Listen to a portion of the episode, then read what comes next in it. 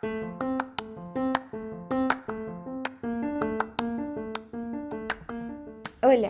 mi nombre es Nicole Sofía Antelis Guerrero del grado 11-3 de la Escuela Normal Superior de Bucaramanga.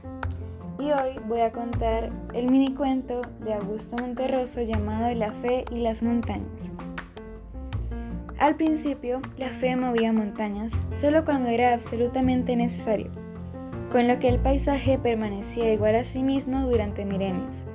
Pero cuando la fe comenzó a propagarse y a la gente le pareció divertida la idea de mover montañas, éstas no hacían sino cambiar de sitio, y cada vez era más difícil encontrarlas en el lugar en que uno las había dejado la noche anterior. Cosa que por supuesto creaba más dificultades que las que resolvía. La buena gente prefirió entonces abandonar la fe, y ahora las montañas permanecen por lo general en su sitio. Cuando en la carretera se produce un derrumbe bajo el cual mueren varios viajeros, es que alguien muy lejano o inmediato tuvo un ligerísimo atisbo de fe. Fin.